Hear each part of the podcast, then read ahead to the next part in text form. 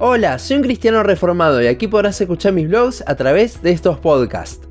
Cada vez hay más versiones de la Biblia y ante esto han surgido muchas dudas con cuál es la mejor para usar. Además, muchos pastores han sacado a la venta Biblias de estudio con comentarios para ayudarnos a poder interpretar mejor el texto ya que no todos somos eruditos. Hoy les contaré cuál versión y cuáles comentarios uso dando las razones de por qué los prefiero.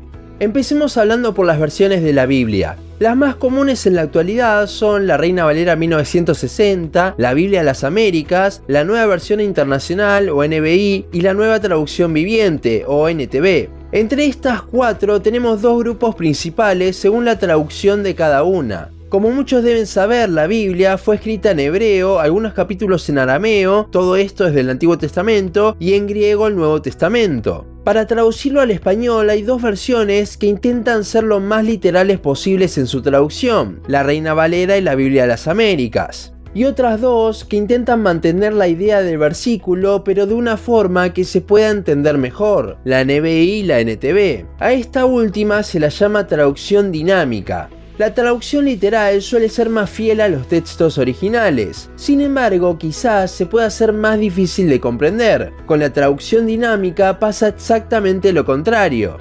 Al pensar en esto debemos tener siempre en mente que lo único inspirado por Dios fue el original escrito por profetas, apóstoles o discípulos de ellos, básicamente los autores humanos de los libros que hoy en día tenemos en la Biblia. Si pensamos en esto, lo más probable es que nos quedemos con la traducción literal, ya que en la traducción dinámica entra mucho en juego el factor humano y la interpretación de quien lo tradujo. Igualmente, tengo que defender a la nueva traducción viviente que si bien es dinámica, es una traducción bastante fiel y muy fácil de entender.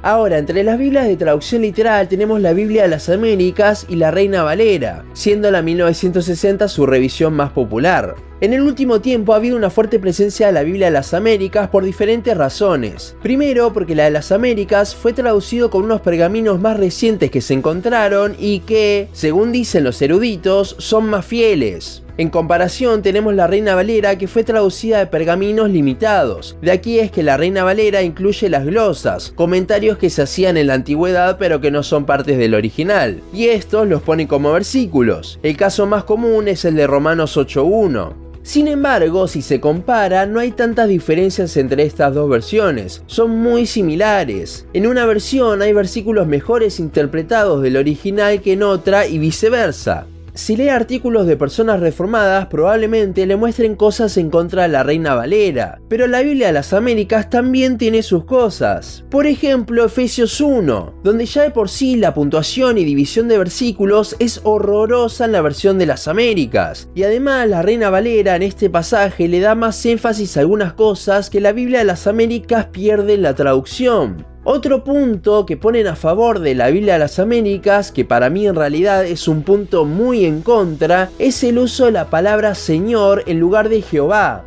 Primero, ya estamos en la gracia. Podemos decir el nombre de Jehová sin problema ya que nos podemos relacionar con él por la obra de Cristo. Segundo, la palabra en el original para Señor es Adonai, cuando la palabra en el original para Jehová es Yahvé, siendo esto en realidad las consonantes YHBH con lo cual se están igualando estas dos palabras en la traducción de las Américas, cuando son muy distintas. Una Señor, que en realidad a veces también se aplicaba a otras personas, por ejemplo Abraham se lo llama Señor de su tierra, y otra es el nombre mismo de Dios. Si bien no sabemos con exactitud que Yahvé se pueda traducir como Jehová, ya que las vocales, como dijimos, no figuran en el nombre, sino que son puras consonantes, y de hecho muchos afirman que en realidad es Yahweh, es lo que simboliza lo que importa. Mientras la Biblia de las Américas reduce el nombre de Dios a simplemente Señor, la Reina Valera le da el significado que se merece, el nombre de Dios. Pero la realidad es que podríamos estar unos cuantos días enumerando versículos y cosas que son mejores en una versión que en otra y al revés. Y esto lo que nos demuestra es que en realidad no son tan distintas, que las dos tienen sus errores, ya que lo único inspirado es el original y que no hay una mejor.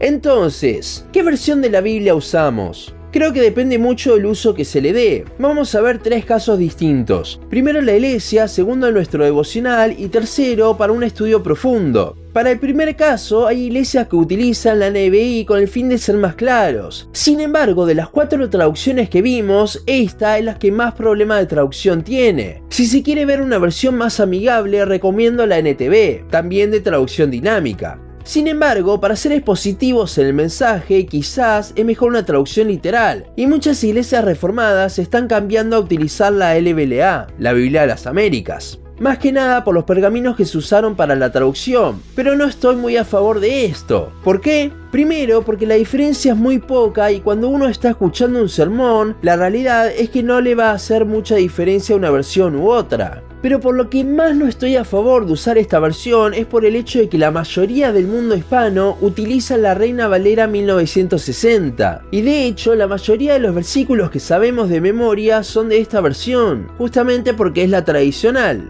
Ahora, cuando una persona viene de una iglesia que no es de sana doctrina a una iglesia reformada que utiliza otra versión, se suele sentir confundido y como que no pertenece. Cambiarse a la Biblia a las Américas lo único que hace es encerrarnos más en nuestro sistema reformado y que las personas cuando vengan se sientan alienadas y perdidas. Hay que pensar en el amor en todo esto y en qué cosas podemos ser de más bendición, en qué cosas se la podemos hacer más fácil a las personas que vienen a una iglesia reformada.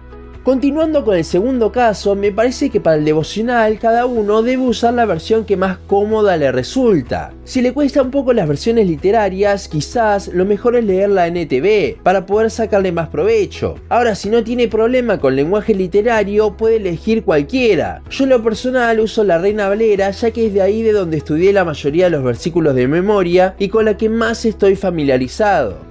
El tercer caso es el tema del estudio, pero este lo analizaremos un poco más.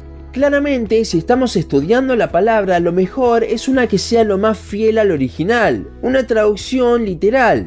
Pero entre las dos de este grupo, como dijimos antes, hay algunas cosas mejor en una y otras mejor en la otra versión. Entonces, ¿cuál usamos? Cualquiera, con la que más se sienta cómodo, pero siempre acompañe tanto de comentarios como de diccionarios. Como mencionamos antes, lo único inspirado es el original, así que lo mejor que puede hacer es tener un diccionario griego-español o hebreo-español. Si realmente quiere estudiar la palabra, entonces no estudiará de una versión, sino que comparará versiones y verá qué es lo que dice el original en un diccionario. Hoy en día tenemos distintos recursos gratuitos como el eSword para la computadora donde está el diccionario Strong, quizás el diccionario más conocido del original de la Biblia, y en el celular hay una aplicación llamada My Bible que tiene un montón de diccionarios para descargar gratis. Recomiendo el diccionario multi que tiene varios incorporados como la Strong y el Vine. Además, está bueno tener comentarios acerca de la Biblia, ya que nos ayudan a relacionar cosas con otros versículos, a saber cosas del contexto, etc.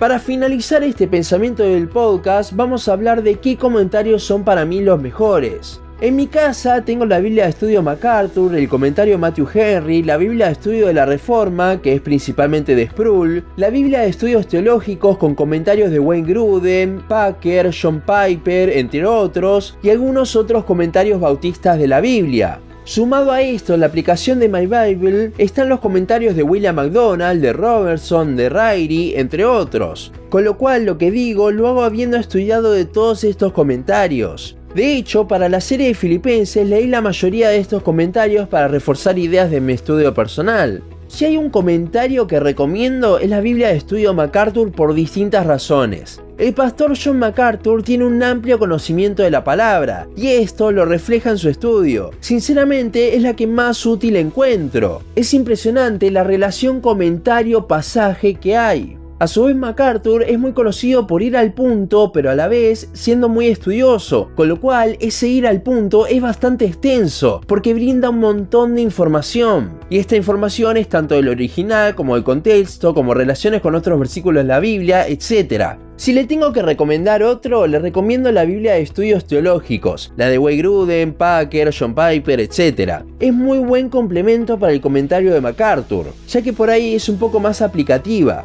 Ahora, hoy en día muchos están fascinados con el comentario de Sproul y sinceramente, habiendo visto los comentarios de varios pasajes y teniendo en cuenta el precio que tiene, por lo menos en Argentina, no me parece valerlo. Por el mismo precio prácticamente se puede comprar los dos comentarios anteriores que recomiendo y que son por lejos mucho más amplios y profundos que la de Sproul. A su vez los comentarios de McDonald y Robertson me parecen excelentes pero son difíciles de conseguir en físico. Y en cuanto a Matthew Henry, la versión en español con comentarios de la cueva perdió mucho de lo que decía Matthew Henry y hasta en ciertas ocasiones se contradice, con lo cual si bien está buena no creo que sea la única a la que debamos acudir.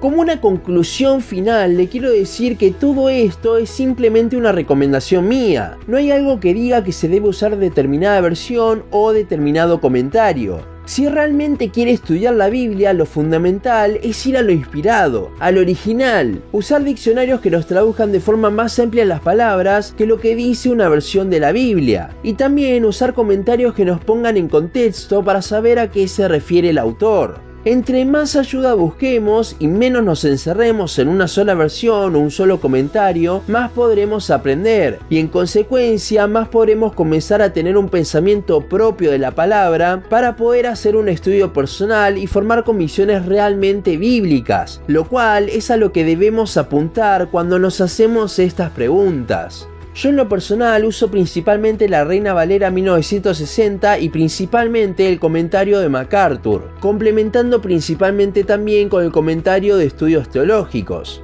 Pero esto no significa que no acuda a otros comentarios o a otras versiones. Debemos ser amplios y estudiar en profundidad la Biblia. Ese es el objetivo de esto. Hasta aquí nuestro podcast de hoy. Seguinos en Facebook, Instagram, YouTube y Spotify. En todas nos encontrás como un cristiano reformado. También seguinos en uncristianoreformado.blogspot.com para leer el resto de nuestros blogs. Nos vemos en la siguiente ocasión.